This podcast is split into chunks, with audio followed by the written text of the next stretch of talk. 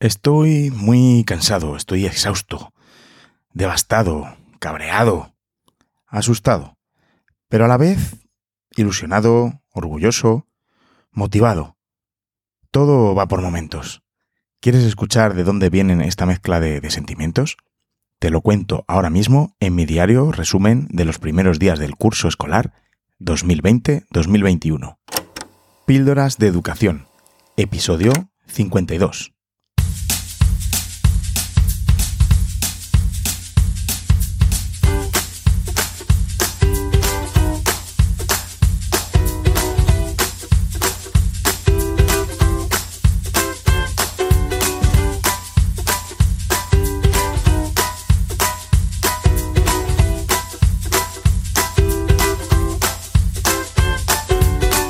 Estás escuchando Píldoras de Educación, un podcast sobre innovación y cambio educativo. Mi nombre es David Santos. Soy maestro y director de un colegio público de infantil y primaria. Juntos podemos mejorar nuestra práctica educativa un poco cada día. ¿Me acompañas? Hola a todos, muchas gracias por acompañarme de nuevo en mi podcast, en Píldoras de Educación Espero que te encuentres bien y que lleves el comienzo de este curso especial, vamos a llamarlo así, eh, de la mejor manera posible. Al igual que tú, he tenido muchas emociones y sensaciones durante todos estos días. Supongo que cada uno, desde su experiencia, ¿no? Yo, desde su, centro, tendrá sensaciones parecidas, o, no, vete tú a saber. Pero la primera y más generalizada era para mí ha sido la ansiedad y el, no poder llegar y ver esta situación imposible, un poco insostenible. Te confieso que, lo estoy pasando eh, bastante mal. Como director, eh, como directores, si me estás escuchando y, eres director o directora, tenemos una responsabilidad que creo que excede, no sé, de la cantidad de responsabilidades que, normalmente ya tenemos. Pero bueno, luego ya me meteré en harina. Sobre todo espero que, hayas empezado con tus alumnos a tope, con ganas, porque la verdad es que ha sido lo mejor, verlos las caras, entrar y, bueno, dentro de esta disciplina militar que, parece que tenemos que, llevar, pero estamos, estamos ahí, estamos presencialmente, ya veremos lo que dura. Pero bueno, vamos a, intentar, a intentar ser optimistas, aunque bueno, el episodio de hoy va a ser un poco un tobogán de, de emociones, como, como están siendo estos primeros días, semanas en, el colegio.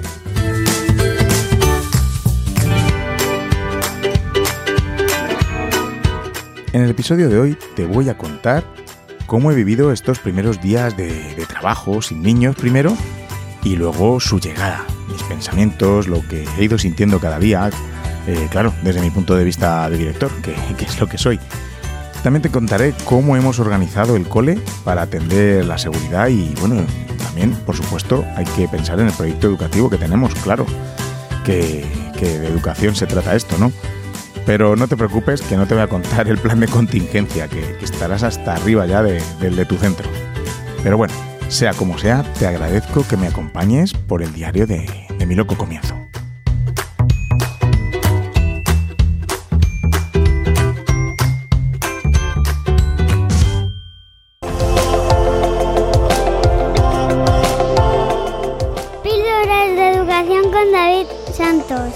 Tengo una novedad para Píldoras de Educación para los que queráis apoyar de, alguna manera el, podcast. Si este podcast te aporta algo, pues bueno, pues puedes contribuir invitándome a un café. Siempre he ofrecido contenido gratuito, por supuesto, y lo seguiré haciendo. Pero bueno, esto supondría una ayudita, que me invites a un café. Y bueno, si un día nos vemos en algún evento, si, si es que eso se puede celebrar este año, te invito yo a otro, por supuesto. Puedes ir a mi perfil de Coffee, K-O-F-I, Coffee, en coffee.com barra David Santos y en el botoncito rojo le puedes dar a Support Now e invitarme a eso, un cafecito. He puesto cafetito, aunque ahora mismo puede ser una cerveza o un whisky, según estamos, ¿verdad? Y bueno, con tu café me ayudarás a, mantener el podcast y bueno, pues que siga haciendo episodios. Recuerda, coffee, K-O-F-I barra davidsantos.com. Lo voy a hacer por recompensas, pues por ejemplo, la primera recompensa para los que apoyéis a Píldoras de Educación, pues cuando lleguemos al objetivo que, he marcado, pues os mandaré a todos un podcast privado sobre, por ejemplo, cómo programamos el ABP en mi centro. A lo mejor te puede interesar. Dejaré el enlace a mi perfil de Coffee en las notas del episodio. Muchas gracias por tu apoyo. Bueno, y vamos a empezar como quiero, quiero empezar esta temporada con vuestros comentarios y vuestro feedback, que bueno, es una de las secciones que voy a dejar fija eh, siempre y cuando tenga comentarios y feedback, claro. Empezamos con Susana a través de un comentario en píldorasdeeducación.com. Hola, David Santos. Solo darte mi enhorabuena por este podcast, por el 50 y por todos los demás. Mi gran descubrimiento de este verano. Verano Podcast y de otras ventanas que se me abrieron con lecturas recomendadas, con otros podcasts de compañeros, vídeos tan interesantes, maestros, con tantas ideas, compromiso, ilusión. Para mí es agua fresca en unos años de sequía. Pena de no haberte descubierto en el año 17 cuando empezaste. Bueno, reitero mi enhorabuena, ya quedas instalado en mi vida, en escucharte, y voy con las pilas muy cargadas para el cole, aunque este curso la incertidumbre me preocupa mucho y lo que podamos hacer. Espero que la realidad no me dé una bofetada. Y siendo así, solo hay que poner las orejas en acción para escuchar a todos los grandes profes que, como tú, despiertan el ánimo, la motivación y la innovación en este mundo tan apasionante que sigue siendo la educación. Gracias, Viquiños, Susana. ¡Wow! Muchísimas gracias, Susana. Pues yo contribuyo con, contenidos con mi podcast, que bueno, que además es un formato que, que me encanta. Ya sabes, pero hay otros podcasts maravillosos de educación, como tú dices, y no te digo nada ya de libros, artículos, blogs. Bueno, creo que, es una pasada la de profes súper generosos que, comparten sus contenidos y bueno, pues todos nos nutrimos de, ellos. Me alegro mucho que con lo que despotrico por aquí te sirva para animarte a ir con las pilas cargadas al cole. Mucho ánimo y un abrazo, Susana. Vamos ahora con Aida Muñoz en Evox, en aplicación de podcast. Buenas tardes, no he terminado de escuchar el podcast y me siento tan identificada. Fue un trimestre muy duro para mis peques y para mí. En casa sufrimos las actividades del tipo haz ejercicio del X al Y, pero lo peor fue para mi peque de infantil. Le tuve que obligar a leer mientras le grababa un vídeo, madre mía. Tras la insistencia de su profesora, mi peque que aún no reconocía todas las letras. Yo, con mi buena fe, le di los cuentos de la colección De la cuna a la luna para motivarla y que viera que podía leer un libro entero. Pues bien, ante tanto estrés, propuse hacer proyectos para este curso. Estoy cruzando los dedos para que me hagan caso. Miedo me da este curso. Gracias por tu podcast. Estoy aprendiendo mucho. Aida, gracias por tu comentario. Muchas gracias. Mm, Aida me deja el comentario en el episodio 38 que publiqué unos días después del decreto del estado de alarma. Hablaba sobre los deberes que, algunos estaban mandando, de, las desigualdades que, la situación estaba provocando, bueno, y, más cosas. Aida, es una pena que hayas tenido que pasar eso con, tus peques, porque trabajando de esa forma, la motivación del niño se va por el retrete, por, decirlo de alguna manera. Y más en la situación que estábamos viviendo, que emocionalmente estábamos todos bastante tocados. Espero que, que, sea un cole receptivo y que te escuchen, aunque ya te digo yo que trabajar por proyectos de la nada es muy complicado. Sin formación y sin un plan meticuloso y una rigurosa planificación eh, de lo que se quiere conseguir, pues bueno, puede ser tan perjudicial como la anterior. Pero mucho ánimo porque quiero creer que esta crisis va a hacer que muchos centros replanteen sus proyectos educativos. Pues eso, ánimo y un abrazo. Vamos con Merced267 por Instagram. Me dice, buenas tardes David, te he conocido a través de los podcasts. Decirte que me están encantando. Cuando escucho a un docente hablar de cambios, nuevas metodologías, etc., veo que es lo que todos deberíais hacer. Yo te quería comentar que solo soy una madre de un niño de 5 años y otro de 2. Pues no está nada mal, ¿eh? Pero me interesa mucho la educación. Cuando fui madre no pensé en escolarizar a mi hijo hasta primaria y quería llevarlo a una escuela activa que me gusta más que las normales, entre comillas, aunque todo o la mayoría depende de cada profesor. El caso que al tener a mi segundo hijo y la distancia grande que tenía, me decidí por llevarlo al colegio público que yo fui. Él está encantado y yo porque él va contento también. Pero por los proyectos que hacen, que son unos temas que no me parecen adecuados a su edad, discrepo un poco, pero bueno. El caso que este curso que se presenta, dada la situación que hay y que veo imposible llevar a cabo el protocolo que se os exige, De momento he decidido no llevarlo. Y la profesora nos dijo que debían pasar a primaria leyendo y escribiendo, cosa que no me parece bien. Gracias y ojalá hubiera más docentes como tú, tan comprometidos. Muchas gracias, Merced. Pues yo te doy mi, ánimo y, mi, todas mis fuerzas desde aquí. Mm, desde luego que lo que dice la profesora esa eh, no es cierto. No tienen por qué pasar a primaria leyendo desde infantil. De hecho, bueno, infantil no es obligatoria y te puede venir cualquier niño a seis años a primaria y, y, no tiene por qué leer. Sí que es cierto que la mayoría ya, ya lo aprenden, pero vamos, yo sobre todo pienso que es que no hay que forzar la lectoescritura porque todo es madurativo si no, bueno, puedes escuchar a, a Ildefonso Méndez en el episodio número 5, eh, en un momento que, también lo, dice, que es muy interesante. Pero bueno, eh, lo dicho, pues decidas lo que decidas, mucho ánimo y, y bueno, a por todas. Y vamos por último con un mensaje de audio que me deja Yerko Martínez. Hola David, ¿qué tal? Mi nombre es Yerko, Yerko Martínez. Soy de Chile. Soy profesor en educación de adultos y también hago algunas clases en una universidad formando más profesores. Eh, te quiero felicitar por tu podcast y debo decir que ha sido una herramienta fundamental para mí durante el confinamiento. He aprendido mucho, eh, me he entretenido mucho. Tu podcast lo descubrí por casualidad y me he comido los 51 capítulos en algo más de tres semanas.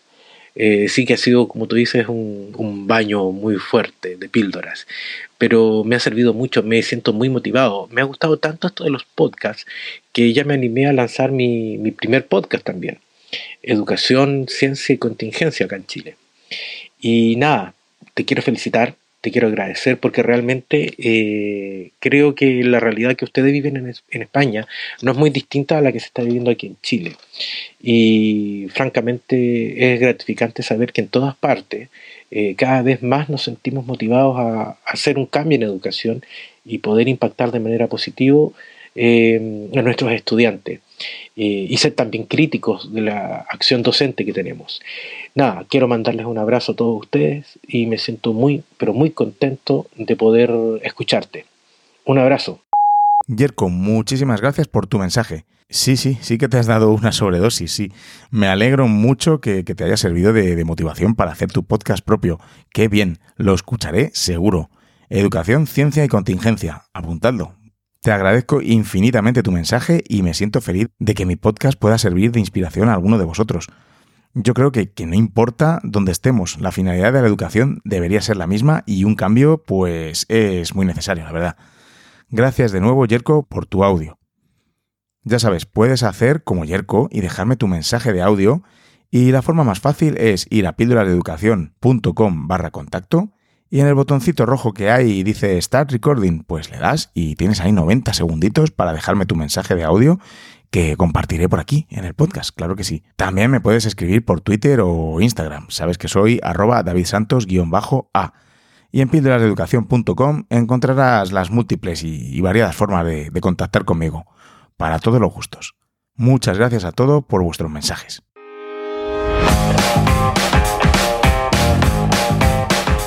Te voy a contar mis últimas semanas en el cole, que, bueno, en realidad comenzó todo más o menos el día 14 de agosto, porque ya en julio estaba yo hasta arriba, estaba cansado, mi cabeza no daba para más. Y el día 20 de julio eh, decidí parar, parar toda la actividad, no lo necesitaba, porque no estaba yendo a ningún sitio y no avanzaba. Estaba totalmente bloqueado y saturado. Decidí parar, desconectar y aunque ya sabes que, bueno, que con la que estaba cayendo eh, es un poco complicado eh, viendo noticias, etcétera, ¿no? Pero bueno, decidí volver antes y, intentar desconectar, como te digo, y ya con la cabeza de, otra manera. Pues eso es lo que hice.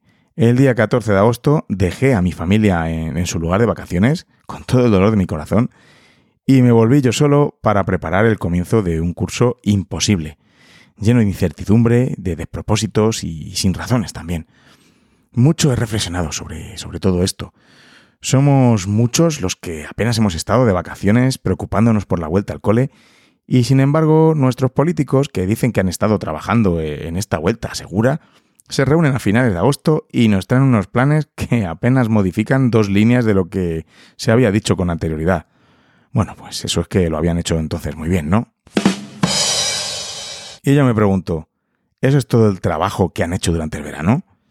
¿Merece la pena involucrarse tanto física y emocionalmente en el cole cuando a los políticos les da igual la educación? Pues probablemente quiero creer que, merece la pena. Que sin lo currantes que, que, estamos en los centros, sin los profesores, sin los equipos directivos, sin los conserjes, etcétera, todo en la comunidad educativa, sin estas personas implicadas, esto no podría salir adelante. Por muchas instrucciones, decretos, modificaciones de decretos que, nos envíen estos políticos. Muchas veces se me ha pasado por la cabeza que, esto debería fracasar rotundamente para que se dieran cuenta de que sus decisiones pues apenas funcionan. Pero, en fin, si fracasa sabes que, van a buscar las vueltas para que de alguna manera todo sea nuestra culpa, como ya ha ido pasando con diversas noticias que, he ido viendo y, bueno, que ha habido durante el verano, incluso en, la, en esta última semana. Pero es que al final juegan con eso, juegan con nuestras emociones, porque somos nosotros los que estamos en, al pie de, aula, del colegio, los que sacamos esto adelante. Porque, bueno, pues al final trabajamos con personas, con personitas, y pues eso, eso es lo difícil de parar y negarse, por ejemplo, a las cada vez más responsabilidades, trabajo, etcétera, que nos piden. Juegan con nuestras emociones, y eso es muy feo. Luego tienen la extraña habilidad de atribuirse el mérito de lo que sale bien. En fin, en realidad estos 15 días de, agosto, antes de empezar el curso, pues poco se podía hacer, pues nada más que lucubrar un poco, imaginar cómo iban a ser las siguientes instrucciones que iban a salir a finales de, agosto. Y bueno, sí, marcar el suelo, poner pegatinas, etcétera. Eh, sí, eso es a lo que nos dedicamos ahora. Además, la experiencia de los meses de mayo y junio nos ha dicho que hay que esperar a instrucciones definitivas, instrucciones últimas, porque durante esos meses hemos hecho una ingente cantidad de trabajo y de burocracia, como no, que después no ha valido para nada. Que si 15 alumnos máximo, que si luego 20, después 25, ahora otra vez 20, en fin, un auténtico lío. Aquí en la Comunidad de Madrid, las últimas instrucciones las recibimos en el correo electrónico el sábado 30 de agosto. Ahora tocaba organizar el centro con eso, incorporándose el claustro el 1 de septiembre pues nos daba un margen imposible para preparar la vuelta al cole de nuestros alumnos, que era el 8 de septiembre, y con un fin de semana por delante. Pues imagínate. Bueno, no te imaginas porque has estado ahí, lo has estado viviendo en, tu, en tus propias carnes. En las instrucciones, como en todo el territorio español, creo, podías acogerte a una de dos modalidades. Tener los alumnos que tengas, pero guardando la distancia de metro y medio si tienes espacio suficiente, o la creación de los famosos grupos burbuja, o grupos eh, de convivencia estable, sin necesidad de guardar distancia de seguridad, pero con un máximo de 20 niños. Eh, bien, las instrucciones también decían que los niños que sobran, fíjate que mal suena, que sobran, sí, porque parecía que sobraban, se sacarán del aula y podrían formar un grupo estable con alumnos de un nivel superior o inferior adyacente, es decir, un grupo mixto. Así que nosotros pues decidimos crear esos grupos de 20, porque no tenemos un aula que cumpla las condiciones para las del metro y medio con estas abarrotadas aulas que tenemos y pequeñas. Pero ahora venía el problema gordo. ¿A qué cinco niños sacas tú de su clase, de su grupo? Y bueno, y esto de cada uno de los cursos, ¿a quién señalas? Lo dije hace tiempo y lo vuelvo a decir. Todo esto se resuelve con recursos, con inversión. Claro, pues pensando mucho y teniendo en cuenta los espacios de los que disponemos, decidimos hacer grupos mixtos en todo el colegio. Eh, bueno, simplemente los alumnos de tres años quedaron en, grupos completos porque no solo sobrepasaban los, los 20 alumnos por clase. Para los demás, hemos hecho mezcla de niños en 4 y 5 años, primero y segundo, tercero y cuarto, y quinto y sexto. Y hemos tenido que acondicionar cuatro espacios del centro, como son la biblioteca, el aula de música y dos aulas más que usábamos para, otros propósitos. Que por cierto, nada o poco se habla del impacto educativo del, uso, o mejor dicho, del no uso de estos espacios. Está claro que con esta crisis y, para la reducción de ratios que, que estaba planeando las consejerías, pues hay que utilizarlos de otra manera, no queda otra. Es una situación de emergencia. Pero vamos, que te quedes sin biblioteca, por ejemplo, en un cole o sin el aula de música, a mí me parece una pérdida terrible. Y nosotros pues teníamos esos cuatro espacios y bueno, pues bien, porque no sé, la verdad que habrán podido hacer otros centros que ni siquiera cuentan con esos espacios. Bueno, ya me lo comentarás. Sigo. De todas las medidas que teníamos que tomar, esta es la que más nos motivaba, la que más nos ponía. Tenía mis dudas sobre cómo iba a recibir esto el claustro, pero el día 1 de septiembre se despejaron todas mis dudas. En ese primer claustro se presentaron las medidas que, habíamos pensado el equipo directivo durante la última semana de agosto y bueno, pues era realmente importante eh, el vernos todos y validar juntos lo que habíamos estado como locos planeando el equipo directivo. Porque el colegio lo formamos todos y que hasta el momento estábamos solo tres planificando. Que sí, que al final somos los que tomamos las decisiones, pero que 30 cabezas piensan más que tres. Ya sabes, el pensamiento colectivo, la inteligencia colectiva, hace que saquemos cosas maravillosas. ¿Cómo no puede ser de otra manera? Me llevé una auténtica alegría al ver que los profesores asentían y estaban totalmente de acuerdo con tener todo el colegio con aulas mixtas eh, por edades. Una motivación extra para nuestro proyecto educativo, la verdad. Nosotros siempre hemos apostado por talleres y actividades interniveles, pero la posibilidad de realizar proyectos en un aula con, con alumno de dos cursos distintos nos motiva muchísimo. Lástima que, claro, eh, quedan grupos aislados, es decir, no pueden, no pueden mezclarse con otras clases ni, ni hacer actividades juntos. Pero bueno, estoy seguro que buscaremos la manera de poder colaborar y, sin romper las, las, burbujas, por supuesto. Se habla mucho por las redes de, de, que esta educación en tiempos de coronavirus nos va a hacer reproducir metodologías anticuadas, etcétera, etcétera. ¿Que lo que nos está sucediendo no es ideal? Pues claro que no. Eso está más que claro. Pero si tienes en tu mente un enfoque y tienes claro lo que debe ser la educación, aún estando en un escenario que no es el que más nos gusta, estoy seguro que no tendrás por qué volver a enfoques desfasados. En el caso concreto de mi colegio, hemos visto una auténtica oportunidad de poder realizar estos proyectos interdisciplinares dentro del aula. Hay mucha polémica ahora con estas medidas que nos han dejado adoptar en algunas comunidades con esto de los grupos mixtos, que, se dice que si baja el nivel, que si no se puede dar clases a todos por igual, que claro, pero ahí está el problema.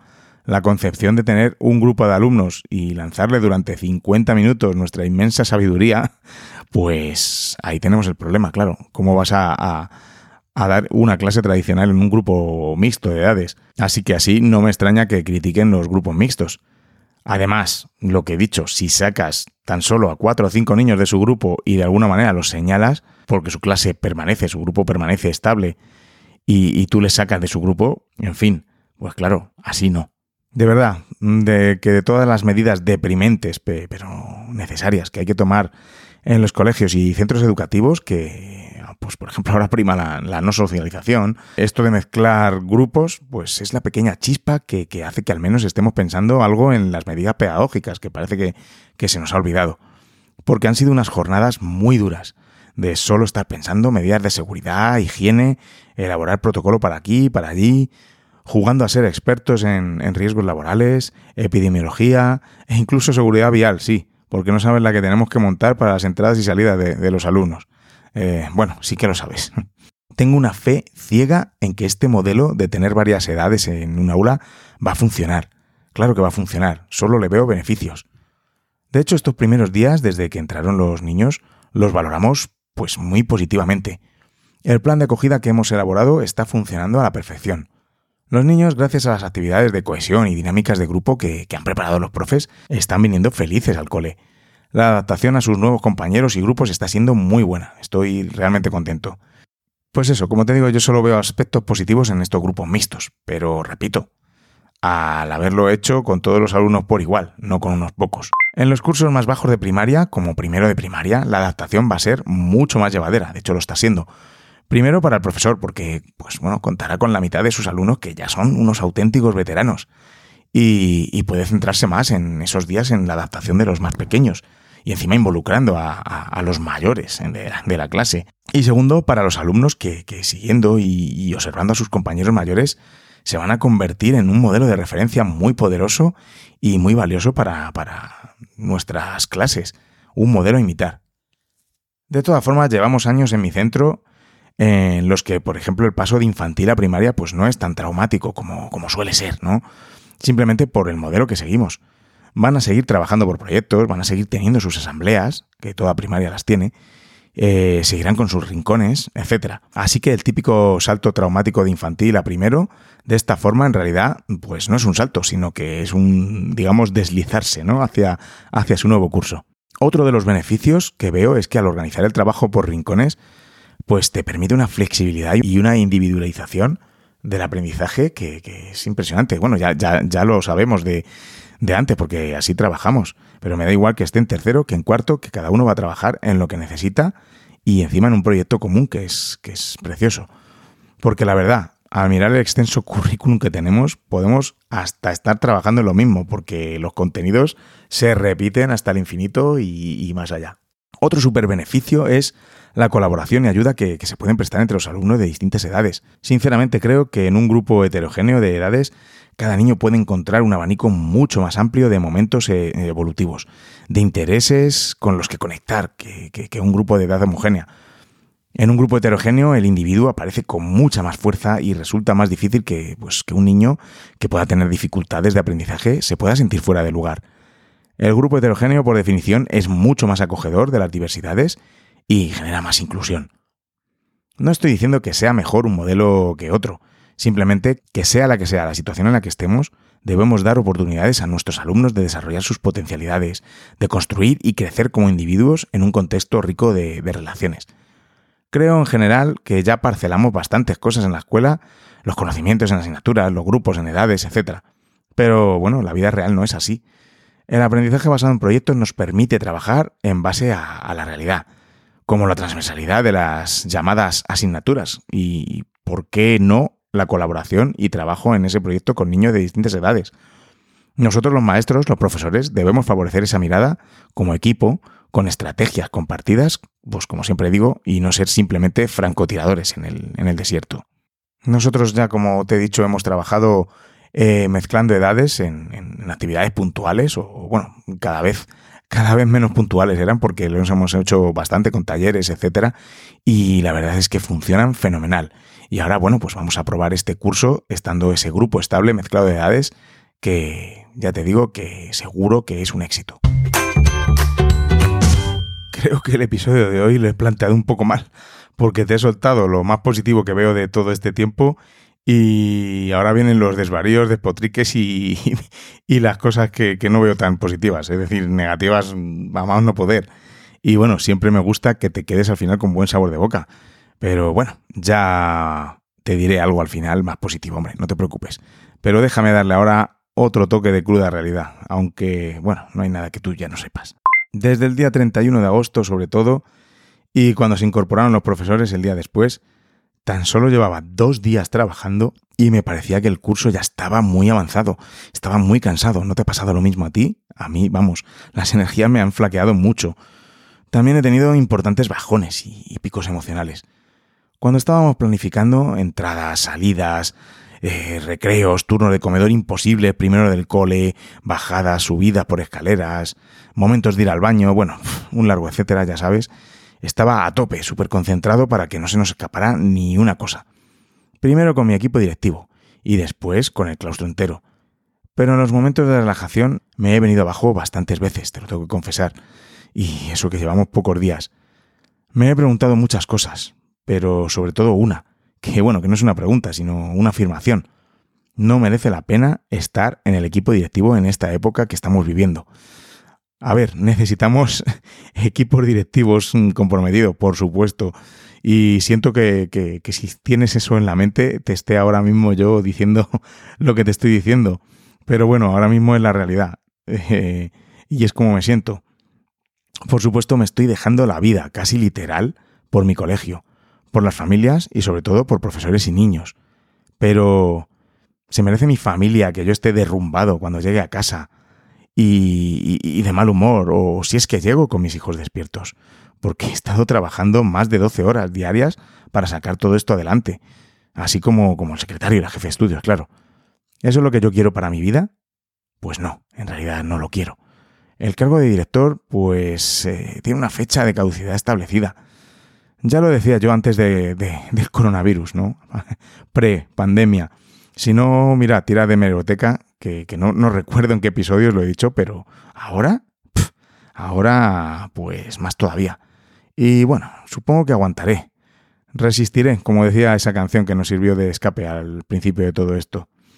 Porque no es momento de abandonar, o eso pienso yo, hasta que, no sé, hasta que me dé algo y, tenga que abandonar por, por, por obligación. Pero el plan de salida ya está elaborado.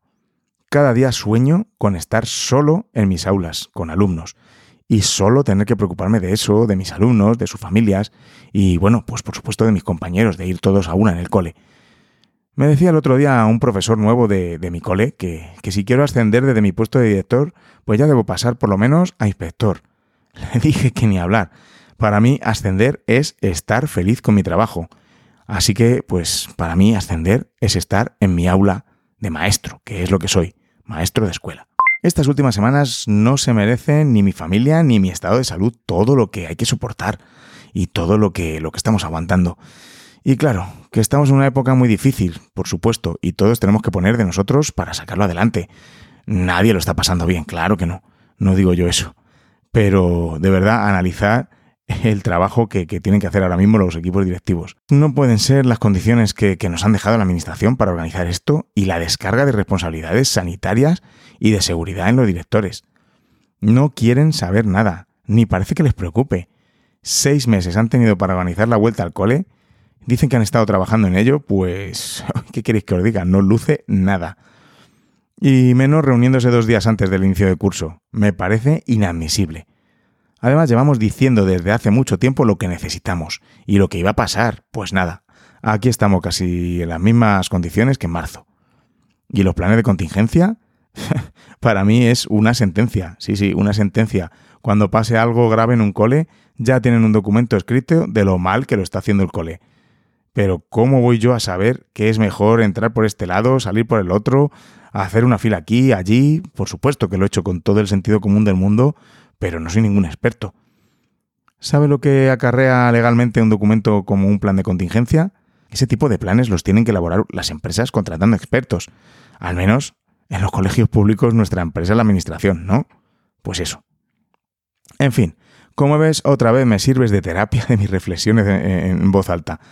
Y no te creas que voy a bajar los brazos porque piense esto. No, ni mucho menos.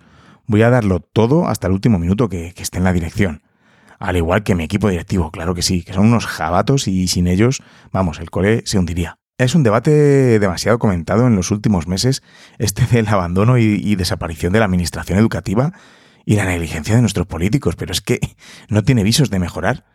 No quiero repetir mis discursos anteriores de otros episodios, pero déjame decirte que es una lástima que nos condicione tanto en esta época sus decisiones y, bueno, sobre todo la falta de las mismas. En los protocolos que hemos elaborado en los centros está el lavado de manos no sé cuántas veces al día, ¿verdad? Pero es que ellos sí que han hecho la gran lavada de manos. No puede ser que se reúna toda una ministra de Educación un 27 de agosto para tratar el tema de la vuelta al cole. Es inadmisible que recibamos las últimas instrucciones un sábado cuando empezamos el martes con los profes es una auténtica vergüenza que nos digan que a ver cómo organizamos nuestros desdobles y búsquedas de espacios y que nos pasemos toda la semana haciéndolo sin saber si nos van a enviar los profesores mm, de más que, iban a enviar o si vamos a tener que, desmantelar todo otra vez. Y, la, y otra vergüenza es que no empecemos con los profesores de la plantilla. Nos faltaban a nosotros, en nuestro caso, 11 profesores para empezar el curso. O sea, no puede ser, es inadmisible. El sábado 5 de septiembre me llamaron desde la administración para decirme que me concedían los cuatro profesores que, había solicitado para, para la organización que, que, habíamos hecho. Lo cual, bueno, pues era una buena noticia. Pero estos cuatro profesores se incorporaron directamente el día que comenzaron los niños. Que, bueno, que puede ser el día de más caos de todo el año, con la entrada, con los grupos mixtos que no sabían a, a qué grupo iban, en fin. ¿Cuándo les explicamos a estos profes los protocolos? Cuando les decimos las características de nuestro centro. Hala, directamente cógete este grupo, que no salgan y ya te explicaremos. Un plan de acogida fenomenal para estos docentes nuevos en el cole. Pero ahora viene lo bueno. Todavía me faltan siete profesores del cupo regular y me dicen que, bueno, que, ya vendrán después. Y que las instituciones se nombran aún más tarde. En fin, ¿hay derecho a que pase esto? En el primer claustro, como te he dicho, faltaban 11 profesores. A todo esto hay que sumar la burocracia, que para qué te van a descargar. No vaya a ser que con tanto plan de contingencia te hayas olvidado de que está ahí el martillo pilón de, los papeles repetitivos y absurdos. No voy a especificar aquí todo, pero a los papeles habituales de principio de curso ya nos han cargado con un par de cositas más que, que, antes hacía la dirección de área territorial y ahora pues las tenemos que hacer los directores. Pues para evitar la aglomeración de personas en la administración, dicen que se vengan a mi cole o a cualquier cole y a cualquier hora del día, a ver cuántas personas estamos por metro cuadrado. En fin, su salud lo primero, la nuestra polla si eso para más tarde. Un ejemplo de, de, del papeleo y de, y de trabajo repetitivo, que es que de verdad que me llevan los demonios, no puedo con ello. Pues eh, debíamos rellenar un, un, Excel, una hoja de cálculo, con la organización con la que, por la que habíamos optado. Pues en nuestro caso, como te contaba al principio, grupos mixtos, pues especificando cursos, número de alumnos, bueno, y una serie de datos, ya sabes, está interminable. Que, bueno, pues me parece correcto, tienen que tener constancia de, lo que hacemos. Pero es que eso lo hemos hecho dos veces y luego me llama la inspectora unos días más tarde para preguntarme por la organización de los grupos que quería tomar nota. Por supuesto, le dije que ya lo había enviado en el documento que me pidieron. Y, su contestación fue que es que ese documento debía estar retenido en algún sitio y bueno, que prefería llamarme para que, que yo se lo cuente y así tardamos menos. Encima no entendía lo que le estaba contando, de que habíamos mezclado a todo el cole, de que habíamos hecho un grupo mixto todo el cole. En fin, yo creo que, que, que no se lo llegaba a creer. Todo el centro, todos los centros, hemos estado pasando una semana puliendo nuestros protocolos, hablando, discutiendo, acordando nuestras medidas de higiene y seguridad, dividiendo clases y patios, adaptando las entradas y las salidas, etcétera, etcétera. ¿Y cuándo nos ponemos a hablar de educación? Porque de eso se trata, ¿no? Porque a mí me da la sensación de que ahora, más que nunca, nos hemos convertido en un servicio aparcaniños. Y ojo, que comprendo las necesidades perfectamente de las familias y de esta sociedad que, que, tenemos que trabajar, que tiene que trabajar, por supuesto. Pero el peso de la conciliación laboral y familiar no debe caer solo en la escuela. Es que no es nada justo, y menos durante una pandemia. Es necesario arbitrar otras decisiones que articulen correctamente esto, porque la verdad es que está siendo una auténtica locura y chapuza. Pues eso, hablemos de educación. En las últimas semanas solo se han visto profesores y equipos directivos poniendo carteles, moviendo muebles, señalizando y acotando patios y pasillos, jugando al Tetris con los pupitres para hacer que encaje el mayor número de piezas. Luego ya si eso, pues hablamos de enseñar a los niños y de nuestro proyecto educativo. Estamos solos y encima apaleados, y me voy a repetir seguramente con, con respecto a otros episodios, pero es que lo veo muy importante.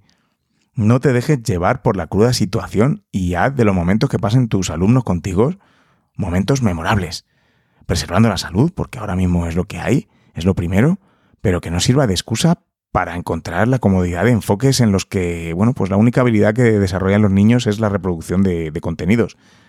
Quizá es el momento de que montes ABP, y si es que aún no lo has hecho. Cooperativo, ¿por qué no? Claro que sí. Es, para mí es fundamental. He visto unas organizaciones de mesas súper chulas por Twitter que te lo van a permitir también si, si tienes que guardar la distancia de seguridad. La tecnología, pues también nos puede ayudar en este sentido. De todas formas, los que hemos optado por los famosos grupos burbuja, pues no tienen por qué guardar la distancia de seguridad y bueno, es un poco más fácil, ¿no? Todo esto. Vamos con otro temita de estas semanas.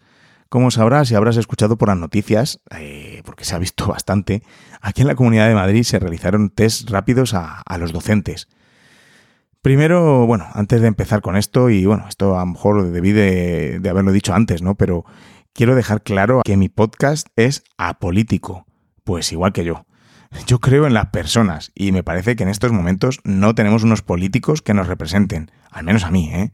Ni el gobierno central, ni en la Comunidad de Madrid, como en mi caso. No quiero meterme en polémicas políticas, no, no me gusta porque, lo que te digo, ahora mismo mm, creo en, el potencial de las personas y no en los partidos. Y bueno, conmigo, como te digo, el debate está cerrado, no voy a meterme nunca en ninguna polémica así. Aquí criticaré las cosas que a mi juicio están mal hechas o alabaré ojalá, las buenas decisiones, sean del partido que sean. Así que, bueno, pues ahí va una muestra de lo que acabo de decir. Bueno, y en, en todos los episodios, yo creo. Te he dicho que vamos a hablar de los test rápidos que, se hicieron en Madrid. No sé qué tal ha ido en otras comunidades, ya me contarás, pero aquí pues querían que fueran tan rápidos que enviaron un correo a la cuenta de los centros el martes 1 de septiembre a las 19 horas, convocando para el día siguiente a partir de las 8 de la mañana. Eh, de locura. No me dirás que, que al que se le haya ocurrido esto, vamos, organización perfecta. Después, al contrario de, lo que el señor consejero de educación de esta comunidad quiso transmitir en los medios, porque claro, las aglomeraciones y las colas de horas y horas de docentes era culpa nuestra por no respetar el horario, decía. No, no, no señor. En mi caso, citaron a siete centros en una franja de media hora, de ocho a ocho y media. Y después, pues a otros tantos. Haz los cálculos. Pues dependiendo del número de personal que haya, en mi caso fuimos 35, pero es que hay coles que tienen más de 50 y 60 eh, profesores. Pues eso, calcula, a ver si se puede hacer una prueba así a más de 300 personas, tirando por lo bajo, en media hora.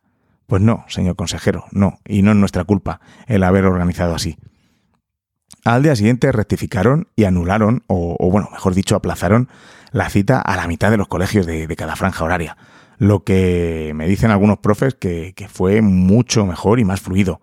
Y bueno, el señor consejero de Educación y la presidenta pidieron disculpas, lo cual me parece correcto. Modificar algo que no funciona y pedir disculpas por los errores es fenomenal, ¿no? Nosotros mismos en los centros, una vez que estamos rodando, pues vemos que fallan mil cosas y hay que rectificar y, y bueno, pues no pasa nada. Pero por el camino ya han quedado declaraciones que, bueno, pues se quedan grabadas y no hacen nada bien a nuestra profesión, la verdad. Y denotan que importamos poco, pero bueno. Pero es que la gestión de, todo esto también está siendo de locura. Los protocolos, los papeles interminables que hay que rellenar cuando un niño ha dado positivo eh, es increíble. Te dicen que tienes que contactar con salud pública, pero salud pública no te coge solo en cuatro días que llevamos y ya tenemos un positivo en una clase que hemos tenido que confinar a toda el aula con su profesor. Eh, en fin, mmm, y luego la gestión. La gestión está siendo horrible, horrible la gestión, la gestión de casos, porque cada centro de salud dice una cosa, cada inspector dice otra cosa en cuanto a cómo hay que hacerlo. Al final, eh, la decisión las toma el equipo directivo, te van a señalar. Eh, de verdad, está siendo una locura. Estoy agotado, estoy muy agotado. Y solo estamos en septiembre. He sido testigo de muchas dimisiones de directores en, los últimos meses, incluso en los últimos días, por decirte también. Pero es que, es que en realidad solo se vive una vez. Y ahora mismo estar en la dirección de un centro, pues no es vivir. Estos días he estado hablando mucho con, con el equipo directivo y las palabras dejar la dirección han salido varias veces. Llevamos desde mediados de agosto, las últimas semanas con jornadas de 9 a 9, porque si no, no podíamos tener listo el colegio. Estoy cansado, estoy cansado de luchar con la administración, porque, pues porque no nos mandan las sustituciones, porque dicen que no les llegó este fax que les envié. Sí, un fax. En mi dirección de área territorial es el fax, su manera favorita de comunicación. Pero luego se pierden. Para gestionar el bloqueo de una contraseña de... de, de estamos hablando de, de correos corporativos. Tengo que llamar para pedir que me desbloqueen la contraseña, mandar un fax y luego me mandan la respuesta al correo que está bloqueada la contraseña. Si es que es de locos. En fin, llevo desde el día 3 intentando recuperar una, una contraseña. Estoy grabando esto el día 17 de septiembre. Esto no puede ser. Estoy cansado, estoy cansado de rellenar papeles innecesarios, de que me pidan cómo hemos organizado el centro tres veces por mail, un Excel en PDF con firma, sin firma, y luego que te llame el inspector para preguntarte lo mismo. Y así con todo. Es que eh, es un cansancio, de verdad. El día 17 empezamos con los niños de cuarto, quinto y sexto y ese día convocan a hacerle las pruebas serológicas a todos los interinos que se han incorporado en las últimas fechas. Pero ¿quién piensa eso de verdad? Nos quedamos justo sin efectivos el día que entran la mitad del colegio. No sé, estoy cansado de tener que pelear también con el ayuntamiento de nuestra localidad que apenas pues, nos ha ayudado desde el comienzo de la pandemia y bueno, bueno, desde el comienzo de los tiempos. Si tenéis un ayuntamiento que apoya a los colegios públicos, enhorabuena, porque en el mío ha sido una lucha en estos seis años, empiezo séptimo en la dirección. No soy un experto en riesgos laborales, ni epidemiólogo, Pero sin embargo, hemos tenido que elaborar un plan de contingencia que descarga la responsabilidad de lo que pueda pasar en los centros a los directores, todo disfrazado de una falsa autonomía del centro. Estoy harto de las mentiras con las ratios. Nos dicen que bajan la ratio posiblemente para siempre a 20 alumnos por aula, pero como en el programa que, el ordenador dice que son hasta 25 y eso no lo cambian, pues nos siguen enviando alumnos desde el servicio de atención a la escolarización. Todo es una mentira y, y bueno, solo se ve desde dentro. Estoy muy cabreado también con algunos periodistas que no tienen ni idea de educación ni de lo que es un colegio, que sacan noticias sensacionalistas e irreales de lo que ocurre y, cómo estamos en los centros educativos. No puede ser. Menos mal que, quedan bastantes periodistas que, le dan a esto una rigurosidad como, como debe ser. Es una pena que equipos directivos y profesores estemos hartos de tanta desfachatez y faltas de respeto a nuestra profesión, que es pues lo más bonito. Es que yo amo mi profesión. Pero ahora mismo no me apetece ir a trabajar, no me motiva. Es, eh, es un problema, de verdad, es un problema. Y todo esto y más, cuando llego a, casa, explota y encima no me deja descansar ni disfrutar de los momentos en familia, aparte de tener que estar trabajando hasta las tantas. En fin, yo ya lo tengo muy claro, esto es insostenible. A ver, te dije que iba a acabar de una manera positiva, para que terminéis el episodio con buen sabor de boca que ha parecido todo muy apocalíptico, pero bueno, creo que no estoy contando nada que no sepas y, es una realidad que, estamos viviendo ahora mismo. Y bueno, dentro de lo que yo creo que va a ser un fracaso como sociedad, la escuela, menudo, menudo buen sabor de boca, ¿eh? Digo, bueno, a ver, déjame terminar. Digo fracaso como sociedad porque creo que la nuestra todavía no está preparada para mimar y cuidar la educación como, como se merece. Nos falta mucho. Pero bueno, dentro de esto que te estoy diciendo y de las malas o pésimas decisiones de nuestros políticos y, tardías también, la parte educativa yo sé que la tenemos cubierta con seguridad, porque vamos a reinventarnos, al igual que hicimos cuando nos confinaron, y sacamos de la manga un modelo de educación que no existía, sin recursos, silenciosamente, sin hacer mucho ruido, para que la mitad del mundo, del país y de los países dijeran que, estábamos de vacaciones. Por supuesto, algunos ha habido, estaban de vacaciones o rascándose la barriga, eso es innegable. A ver, hay gente para todo en todas las profesiones. Pero no, pero no es la gran mayoría. Estábamos dando el callo, como bien sabes. Pues ahora va a pasar lo mismo. Planes de contingencia, movilidad reducida, mascarillas, distancias, grupos aislados, confinamientos parciales o totales, bajas de profesores. A pesar de todo esto, al final, los alumnos sé que van a estar felices porque te tienen a ti y porque tú sabes perfectamente que vas a sacar lo mejor de ellos entre lavado y lavado de manos. Con el comienzo del curso, con los primeros días de los alumnos en las aulas, he podido ver una gran cantidad de tweets de profes de, felicidad, de que ya era hora de volver. Estaban súper felices de, ver a sus alumnos llegar al colegio. Eso es vocación pura y eso es lo que me hace sentir que, que esto no está perdido del todo. Es un sentimiento que solo se entiende siendo docente, sintiendo esta profesión como lo que es, la mejor la mejor del mundo, para que luego digan que queremos seguir de vacaciones y que somos unos vagos. Cuando me deprimo con la situación que estamos pasando, intento pensar en la emoción que me provoca lo, pues lo único que me gusta de todo esto, pues el proyecto educativo y los pedazos de profes que, tenemos que lo van a dar todo por sacar lo mejor de nuestros alumnos. Y lo que es muy importante, pues darles seguridad y que vengan felices en esta época de tanta incertidumbre.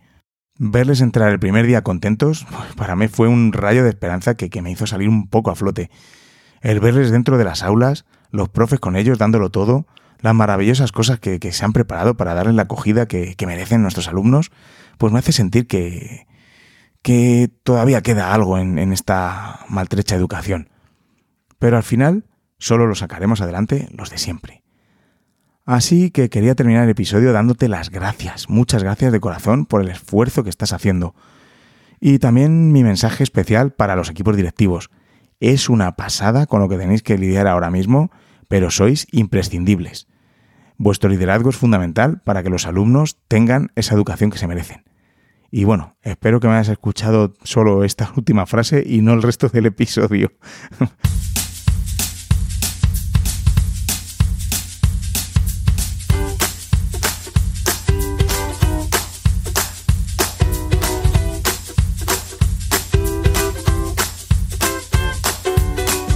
Bueno, pues hasta aquí el episodio de hoy. Gracias por quedarte conmigo hasta el final.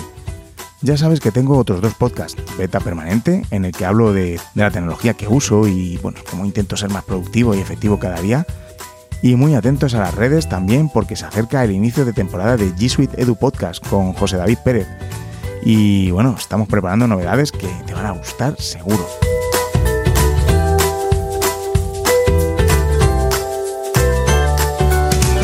Recuerda que si te gusta Píldoras de Educación y quieres apoyar el podcast, puedes hacerlo desde mi perfil de Coffee.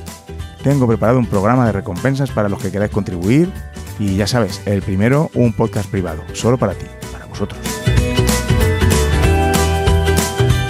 También puedes compartir el podcast con más docentes y agradezco infinitamente vuestras reseñas y valoraciones de 5 estrellas en Apple Podcasts o la aplicación desde la que me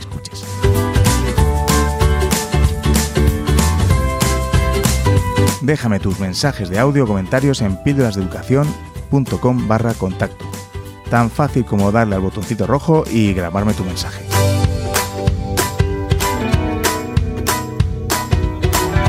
Mucho ánimo y mucha fuerza con este curso 2020-2021, que sé que solo va a salir adelante gracias a ti. Nos escuchamos en el siguiente episodio, con más contenidos y espero que con algún invitado que, te va a interesar mucho. Ya veremos.